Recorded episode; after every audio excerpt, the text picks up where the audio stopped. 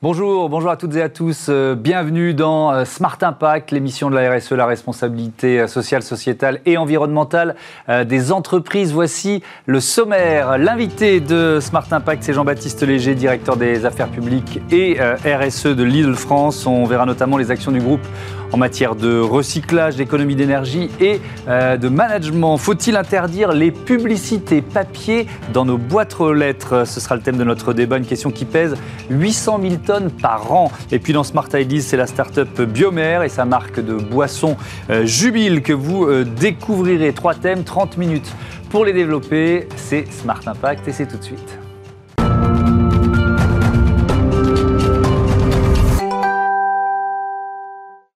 Bonjour Jean-Baptiste Léger, bienvenue. Vous êtes euh, donc le directeur euh, RSE de Lidl France, directeur des affaires publiques également.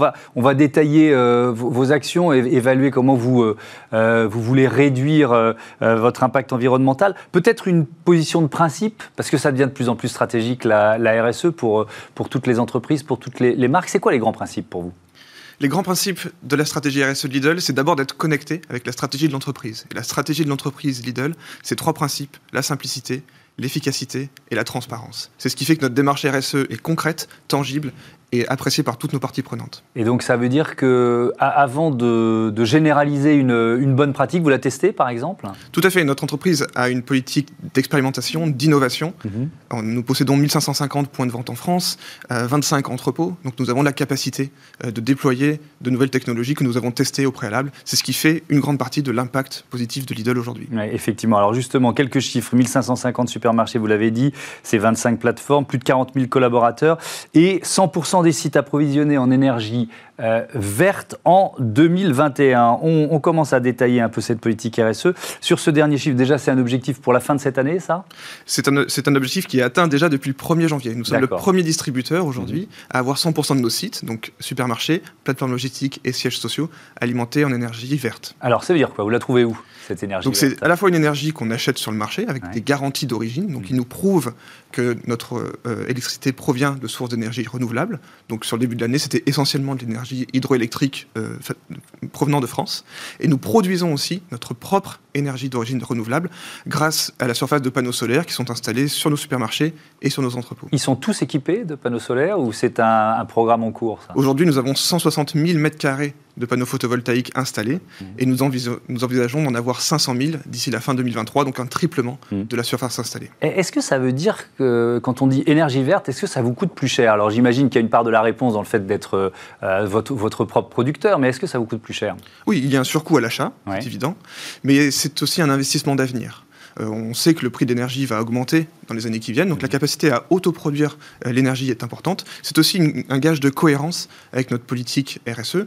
Euh, l'an dernier, par exemple, en 2020, nous avons ouvert le premier supermarché à énergie positive, c'est-à-dire c'est un supermarché qui produit plus d'énergie qu'il n'en consomme grâce justement à l'installation de panneaux photovoltaïques sur le toit mhm. et sur les ombrières de parking. Alors Lidl, c'est aussi un, acteur de la mobilité électrique. comment? Grâce à des, des bornes de recharge, j'imagine? Oui, donc Lidl ouvre en moyenne 100 supermarchés par an. Donc des ouvertures sèches, des déménagements ou euh, des reconstructions. Et nous profitons de ces travaux pour installer des bornes de recharge électrique. Donc à la fin de l'année 2020, nous avions 1000 points de charge installés et nous, nous allons atteindre 2000 points de charge installés à la fin de l'année 2021. Ça correspond à 3 points de charge ouverts chaque jour. Alors là aussi, c'est un service que vous proposez à vos clients. C'est un investissement lourd? Oui, c'est un investissement, mais là aussi, euh, c'est quelque chose qui est cohérent avec notre politique de montée en gamme qui a été euh, euh, lancée depuis 2012 et qui répond à une attente de nos clients, qui répond aussi à une attente de la société. On sait qu'aujourd'hui, l'un des freins à la mobilité électrique, c'est la disponibilité de bornes de recharge. Et donc Lidl fait sa part du travail mmh. en ayant aujourd'hui l'un des plus vastes réseaux euh, de bandes de recharge et le seul alimenté à 100% donc en énergie verte. Alors il y a un autre levier euh, d'action, euh, c'est le recyclage. Évidemment, vous avez installé des éco-box. D'abord, peut-être il faut nous rappeler, on en a déjà parlé dans cette émission, mais il faut nous rappeler comment ça marche. Oui, ce sont ce qu'on appelle des reverse vending machine en bon français, donc des automates de collecte de boissons inversés, c'est-à-dire que vous apportez vous-même euh, vos bouteilles plastiques dans ces, dans ces appareils, et ces bouteilles vont être euh, recyclées et réutilisées ensuite comme emballage de boissons. C'est aussi cohérent avec le modèle Lidl, je vous parlais tout à l'heure d'un modèle qui est lié à l'efficacité. Aujourd'hui, 84% des déchets produits par Lidl sont recyclés, que ce soit du papier, du carton, du plastique et aussi des déchets organiques. Est-ce qu'il y a un intéressement euh, comme avec un système de consigne pour les, euh, les, clients, les consommateurs qui rapportent leurs bouteilles Oui, aujourd'hui, euh, il y a une gratification de quelques centimes, mhm. donc qui permet bien sûr d'avoir un intérêt économique pour, pour le client. C'est en bon d'achat? Oui, en bon d'achat Lidl. Vous pouvez aussi faire une donation à une association caritative. L'idée, c'est vraiment de faire entrer petit à petit dans les mœurs ce système de consigne pour recyclage. Mhm. Et le vrac vous y croyez chez Lidl? Aujourd'hui, nous avons plus de 10% de notre surface de vente qui est consacrée au vrac, euh, sur les fruits et légumes mm. principalement, mais aussi sur la boulangerie et également euh, des rayons de graines. Oui, parce que alors les fruits, fruits et légumes, franchement, il n'y a pas de gros changements pour une marque de, de grande distribution. C'était déjà, c'était déjà le cas depuis des années, le principe de vrac. Oui, mais c'est un impact extrêmement important. Nous avons aussi des obligations réglementaires pour supprimer euh, les emballages plastiques petit à petit de nos fruits et légumes. Aujourd'hui, on a 70% de nos fruits et légumes euh, qui sont présentés sans emballage plastique. c'est un gros effort mmh. de, travail, d'innovation. je vais vous donner juste un exemple précis pour avoir un impact. Nous avons l'an dernier changé l'emballage de nos bananes. Nous avons remplacé le sachet plastique par un bandeau en plastique également. Eh bien, Donc uniquement un bandeau qui, voilà, qui, fait le tour de, la banane. Ce qu'il faut évidemment expliquer que ces bananes sont bio, elles sont fair trade. Euh, Donc il y a des infos quand même à, donner. Évidemment. Eh bien, c'est une réduction de poids de 80% de l'emballage et in fine, c'est plus de 120 tonnes de plastique qui ont été économisées juste sur le poste des bananes. Hmm. Est-ce que vous testez, on, parlait d'innovation, euh, aussi, euh, j'imagine que oui, vis-à-vis des consommateurs, est-ce que, et est-ce que leur retour, c'est un accélérateur de mutation pour vous? Oui, bien sûr. Notre ADN, c'est l'innovation, c'est le test. Mm. Face à des changements réglementaires, nous avons une posture ouverte et nous essayons toujours de nouvelles choses. Sur les retours des clients, euh, c'est à la fois un intérêt et aussi quelque chose que l'on fait parfois euh, sans, le mentionner. Parce que euh, le modèle de Lidl, c'est un modèle de simplicité. C'est un, assortiment sélectionné de 1700 produits. Mm-hmm. Et donc, notre objectif, c'est toujours de rendre le produit le plus durable possible. Et donc, il faut qu'il soit accessible pour le consommateur. C'est vraiment ça la Oui, mais il faut aussi parfois changer un peu ses habitudes au consommateur. C'est là que c'est subtil.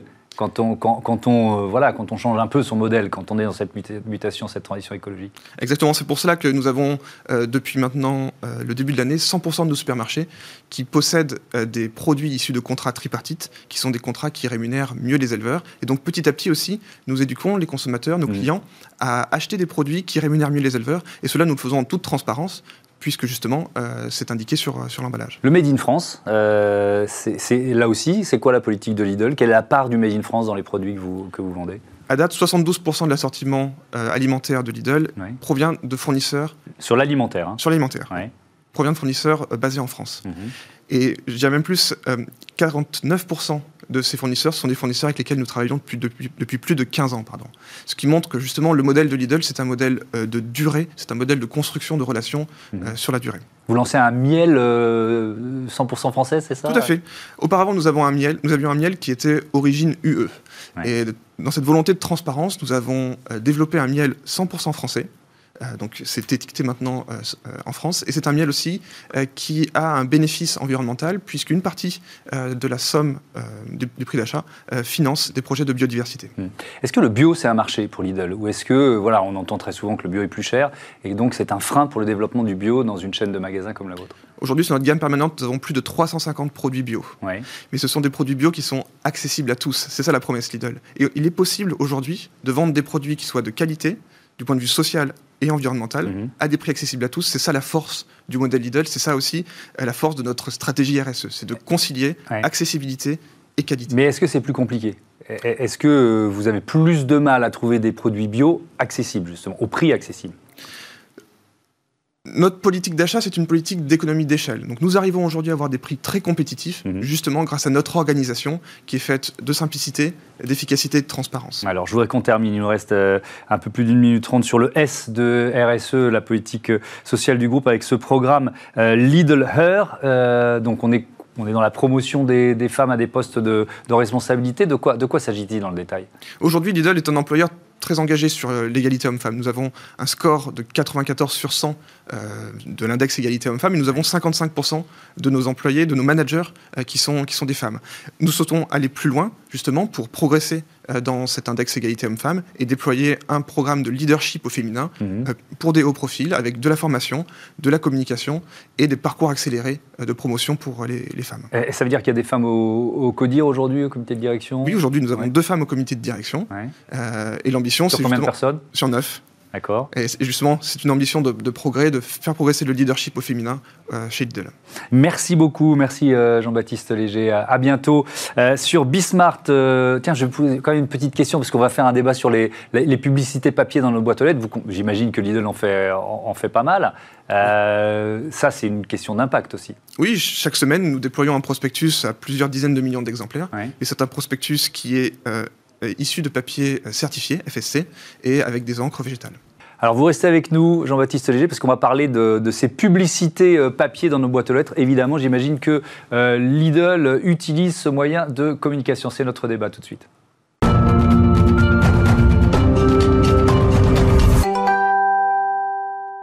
Faut-il interdire les publicités dans nos boîtes aux lettres? Euh, On en débat tout de suite. C'est l'un des enjeux de la loi euh, climat et résilience qui est examiné en ce moment euh, à l'Assemblée. Bonjour Guillaume Lejeune, bienvenue. Vous êtes le président de Culture Papier. Merci Jean-Baptiste Léger d'être resté avec nous pour représenter Lidl. Je rappelle que vous êtes directeur RSE et des affaires publiques de, de, l'entreprise. Alors, je vais donner quelques, quelques chiffres pour commencer, qui sont ceux du député Pierre-Yves Bournazel qui devait être notre invité, je suis transparent avec vous, et euh, qui, pour une raison X ou Y, euh, euh, n'est pas là sur ce plateau, mais c'est pas grave, on faire très bien sans lui. il donne ces chiffres-là, Pierre-Yves Bonazel 18 milliards d'imprimés, 800 000 tonnes de papier par an dans nos boîtes aux lettres. ce sont à peu près les vôtres? Alors, on, a des chiffres en ce qui concerne euh, la consommation papier pour le, pour le prospectus qu'on appelle l'IP légèrement inférieur. Aujourd'hui, on est plutôt redescendu aux alentours de, 700 000 tonnes. Mhm. C'est une, en fait une, une, courbe qui a été ascendante pendant, pendant plusieurs décennies et qui, à partir de 2019, en fait, euh, a commencé à, a commencé à, s'inverser. Voilà. Et pourquoi elle s'est inversée? Parce que la, la publicité, euh, je ne sais pas, digitale par exemple, a pris le relais Principalement, vous avez mis le doigt dessus, en fait, mhm. euh, la publicité digitale a pris de plus en plus le relais. Je rappelle simplement un, chiffre très important. Aujourd'hui, euh, le digital capte euh, en France 52% des dépenses publicitaires, tous médias, mhm. tous médias confondus. Voilà. Donc il se passe la même, je dirais, il se passe la même érosion dans le secteur mhm. du prospectus qu'il peut se passer dans d'autres secteurs type euh, radio, télé, etc. Oui, avec, euh, c'est toujours une question qu'on se pose en matière de publicité, avec une question de, d'efficacité. Alors là aussi, je reprends un, chiffre du député, 85% des publicités euh, jetées sans être lues. C'est énorme, ça. C'est quand même un énorme gâchis si ce, chiffre est, est, juste. Alors là, pour le coup, je voudrais savoir comment il a été bâti. Pourquoi? Parce qu'en fait, euh, vous le savez, depuis maintenant 2006, euh, donc le gouvernement a décidé de mettre en place un stop pub. Le principe du stop pub, il est très simple. En fait, vous, voulez ne, pas, vous ne voulez pas pardon, recevoir mhm. de, prospectus dans votre boîte aux lettres. Vous mettez donc un stop pub et un autocollant, sur la boîte. Et si l'entreprise met quand même un prospectus, elle peut être euh, donc elle, reçoit une amende. Elle reçoit une amende de catégorie 5 si ma mhm. mémoire est bonne. Et je rappelle simplement donc que la loi AGEC en fait a, a été renforcée euh, récemment donc avec application au 1er janvier 2021, donc de cette fameuse, euh, de cette fameuse amende. Donc les, euh, les sociétés de distribution font très très attention avec mmh. ça.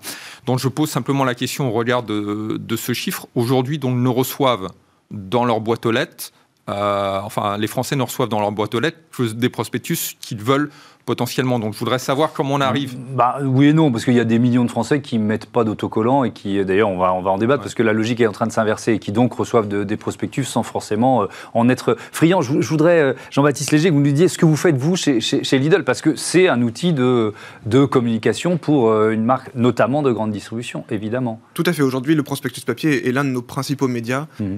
véhicules de communication auprès de nos clients. Lidl en distribue une dizaine de millions d'exemplaires chaque semaine, mais nous sommes engagés dans une démarche de réduction de notre impact environnemental avec l'utilisation de papier certifié, euh, l'utilisation d'encre végétale. Nous avons mm. aussi réduit de 1 mm la taille de notre prospectus euh, en 2019. en, épaisseur, c'est ça? En, largeur. En largeur, pardon. nous avons économisé en épaisseur, il reste dizaines de tonnes de papier. Donc ce sont des, des engagements d'optimisation aussi qui sont là. Allez-y, allez-y. Et en parallèle, bien sûr, nous développons euh, le prospectus digital. Euh, cela permet aussi d'avoir une information qui est euh, plus réactive. Par exemple, dans le prospectus digital de cette semaine chez Lidl, vous avez le, relais d'une communication de l'Institut national du cancer sur des sujets de santé publique. Et donc, le prospectus digital permet cela, permet de faire passer des messages de santé mmh. publique qui n'auraient pas leur place dans un prospectus papier où la place est très contrainte.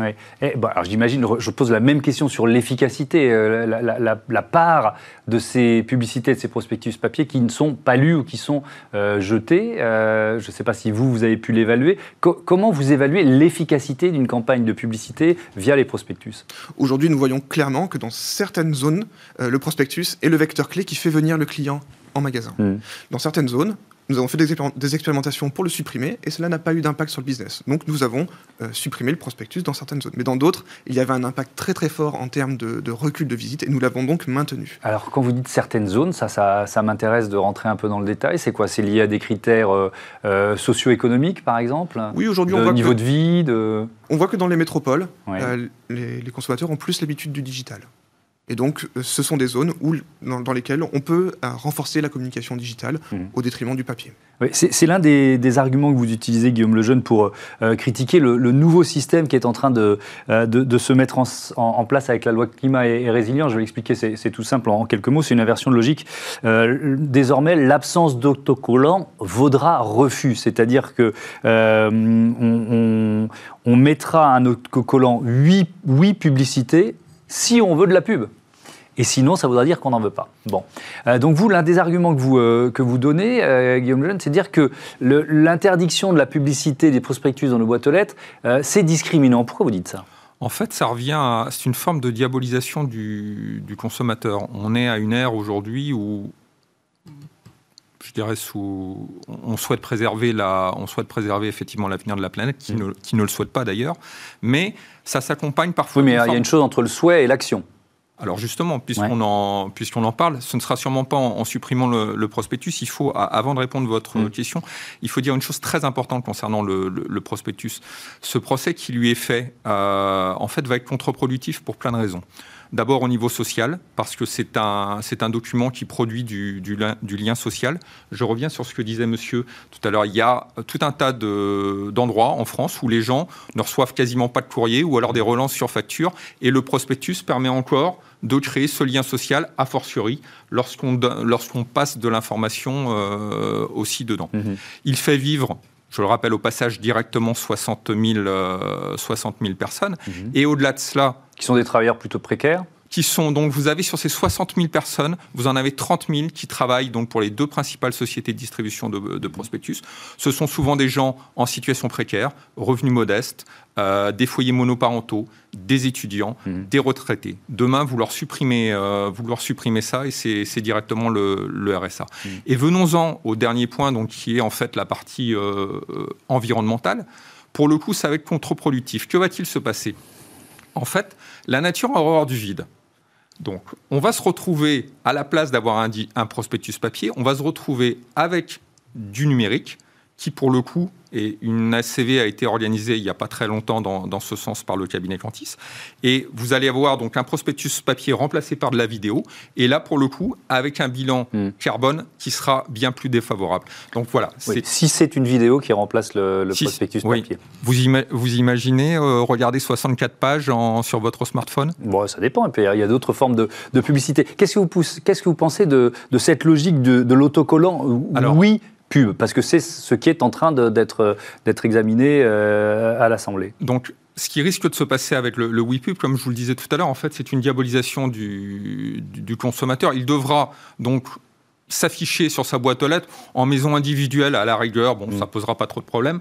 Dans des logements de collectivité, euh, ce sera plus compliqué parce que vous serez euh, je dirais dans le meilleur... C'est ringard d'être celui qui, qui, veut, qui veut de la pub dans sa boîte. Bah, je, ne comprends pas la logique de diabolisation. Vous serez, euh, dans le meilleur des cas, vous serez euh, peut-être celui ou celle qui aura des difficultés à, à, boucler ses fins de mois mm. et qui a besoin du prospectus. Dans le pire des cas, vous serez le, le, le salaud de consommateur. Voilà. Mm. Mm. selon un, un, sondage OpinionWay, 55% des Français jugent ces publicités Ça, c'est quand même un chiffre qui est, euh, qui est intéressant, Jean-Baptiste euh, Léger. Il y a même des gens pour qui c'est vraiment un outil de consommation très important. Vous le ressentez, ça?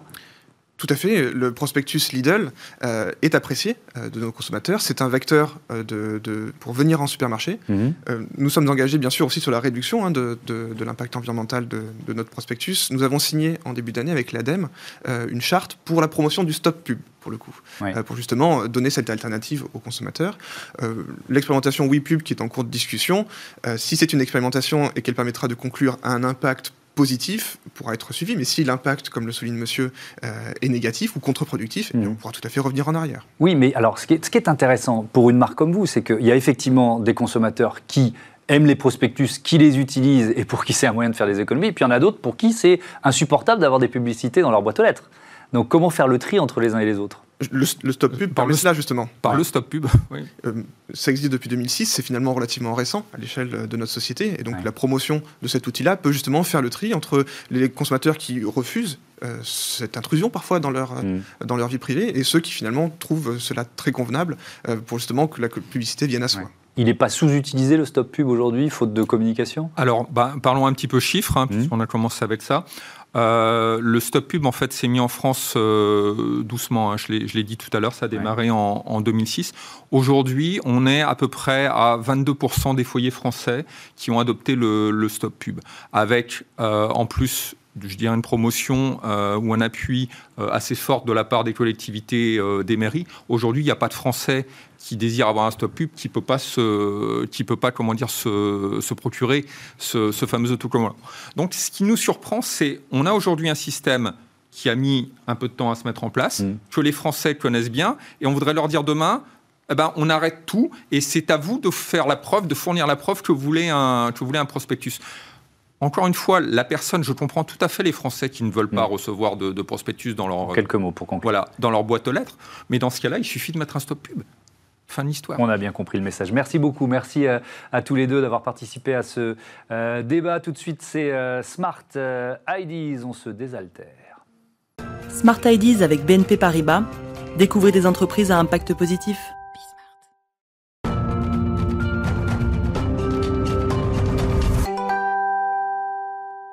Smart Ideas, la bonne idée du jour, elle est signée euh, Antoine Martin, cofondateur de la marque euh, Jubile. Bonjour, bienvenue. Bonjour Thomas. Vous euh, proposez un kombucha bio, éthique et solidaire. Alors, je vais commencer par le début parce que j'avoue, je, ne sais pas ce que c'est que le kombucha. C'est une boisson, mais c'est quoi? Oui, alors le kombucha, c'est une boisson pétillante qui est issue de la fermentation naturelle de thé. Mhm. Donc, ça commence par une infusion de thé.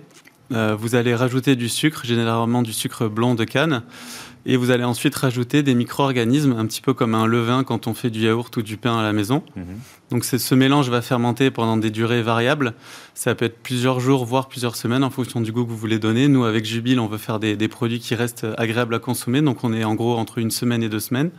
Et au terme de cette fermentation, on va rajouter des jus, des infusions pour faire des recettes assez savoureuses. Il y a ensuite une deuxième phase de fermentation, c'est ce qui va donner le petit côté pétillant à la boisson. Mhm. Et ensuite, la boisson va être stockée au frais et va être conservée comme ça grâce à son caractère fermenté. D'accord, mais ça donne une, euh, une, boisson qui est forcément sucrée, très sucrée, ça se, ça Alors non, j'imagine. Bah, en fait, le, sucre, effectivement, il va servir de nutriment aux micro-organismes pour leur développement. Donc on va être quand même, c'est notre objectif, c'est proposer des alternatives saines au soda et autres mhm. boissons euh, industrielles. Donc on est sur des taux de sucre qui sont deux à trois fois moins importants qu'un jus de fruits classique ou qu'un soda traditionnel. Et grâce à la fermentation, il y a des propriétés nutritionnelles qui sont assez intéressantes, sur hmm. lesquelles on pourra revenir si vous le souhaitez. Ah bah, bio, éthique et solidaire, ça fait beaucoup de choses déjà. Euh, la, partie euh, bio, ça veut dire quoi? Vous allez chercher des matières premières Oui, euh, absolument. Bah, notre sourcing est 100%, 100 bio, absolument. Hmm. Et le bio, c'est pas tout. Bon, on a beaucoup d'ingrédients qui viennent de loin, forcément, du thé, du sucre. Donc, on a recours exclusivement à des filières de commerce équitable. Et euh, pour toute la, partie, on va dire, plutôt euh, éthique et solidaire, on a, le but, c'était vraiment de faire un produit sain, bien entendu, mais dans une démarche qui soit cohérente et globale. Donc, on a structuré notre euh, fonctionnement sur la base d'un label et d'un référentiel qui s'appelle Bio-entreprise durable. C'est un label de RSE qui est porté par le SINABio. Mmh. C'est le syndicat des producteurs et des transformateurs de la bio. Et le but, c'est vraiment pousser les entreprises de la bio à aller au-delà du cahier des charges européen Donc ça va traiter toutes les activités de la société, de la gouvernance, donc comment on va faire en sorte que la RSE soit vraiment au cœur de l'ADN de la société et sert de fil conducteur à mhm. toute l'activité. Et on va traiter euh, la gestion des ressources humaines, la responsabilité environnementale, la loyauté des pratiques. Donc définir des indicateurs, définir une méthode d'amélioration continue et se donner les moyens d'être toujours un petit peu plus exigeant. Et puis pour la partie solidaire, on est aussi assez fier d'avoir un agrément ESUS donc qui est l'agrément d'État de l'économie sociale et solidaire, parce mhm. qu'en gros, on a inscrit dans le marbre euh, l'humain au cœur de la société, on encadre les rémunérations, on encadre les primes, et on fait en sorte que la richesse qui est produite par la société soit avant tout réinvestie dans la société, dans l'outil de travail, dans les conditions de travail. Mhm. Vous l'avez créé quand l'entreprise? En juillet 2017. Juillet 2017. Donc cette démarche, vous l'aviez dès le, dès le début. Ben, vous l'avez créé avec cet objectif. Oui, tout à fait. Avec François, l'autre cofondateur, on est euh, ingénieur géologue de formation, donc pas grand-chose à voir avec l'agroalimentaire. Et c'est vraiment une prise de conscience sur l'importance de l'alimentation, sur la santé qui est à la base de tout ça. Et donc on a vraiment voulu, à un moment donné, on s'est dit bon, on va consacrer notre énergie au service de d'une société qui promeut une alimentation plus saine, plus responsable et de faire vraiment les choses de manière cohérente. Euh, c'est pour ça qu'on a tout quitté pour, euh, pour créer cette société. Euh, alors justement, les, avantages nutritionnels de, de, ce kombucha, c'est quoi? Toujours un peu délicat de parler d'avantages nutritionnels pour des boissons, parce que tout ça, ou pour de l'alimentaire d'ailleurs, parce que tout ça, c'est très encadré. Mais en gros, c'est caractérisé par trois aspects principaux. On va mhm. retrouver les, les antioxydants du thé, puisqu'il y a une infusion de thé au début, donc tous les polyphénols du thé se retrouvent dans la boisson. On va retrouver ce qu'on appelle des acides organiques. Donc, ça va être le fruit de la transformation des sucres dont on parlait tout à l'heure par les micro-organismes. Mhm. Donc, ils ont différentes propriétés, mais notamment celle d'aider le foie dans, dans l'élimination des toxines. Et enfin, celle dont on parle souvent, c'est le côté micro-organisme vivant, puisque c'est une boisson qui n'est pas pasteurisée. Et donc, on sait aujourd'hui que ben, consommer des aliments fermentés, dont le kombucha, ça permet de contribuer à un certain équilibre au niveau de la flore intestinale. Et cette flore intestinale, elle-même, elle est hyper impliquée dans le bon fonctionnement du système immunitaire, l'assimilation, la digestion. Mhm. Donc voilà, ce sont ces trois aspects-là principalement. Et euh, en quelques mots, euh, vous en êtes tout de votre, votre développement? Alors là, aujourd'hui, donc nous, la marque Jubile, elle est euh, présente en restauration en magasin spécialisé bio. Mhm. On a à peu près 800 points de vente avec deux tiers en réseau bio et un tiers en restauration. On espère que, comme tout le monde, que ça redémarre un petit peu sur la restauration. C'est pour bientôt, je croise les doigts, c'est pour ça. Et depuis le début, en gros, voilà, on multiplie par deux notre, notre activité tous les ans. On a pas mal d'enjeux. Là, on va essayer de se structurer un petit peu. On a une levée de fonds qui est prévue cette année. Mhm. Mais toujours vraiment garder au cœur euh, voilà, ces engagements RSE et ce produit sain euh, qu'on souhaite développer. Merci, merci Antoine Martin. Bon vent euh, à, à, Jubile. Voilà, c'est la fin de cette émission. Vous nous retrouvez évidemment sur bismart.fr, la chaîne des audacieuses et des audacieux. Salut.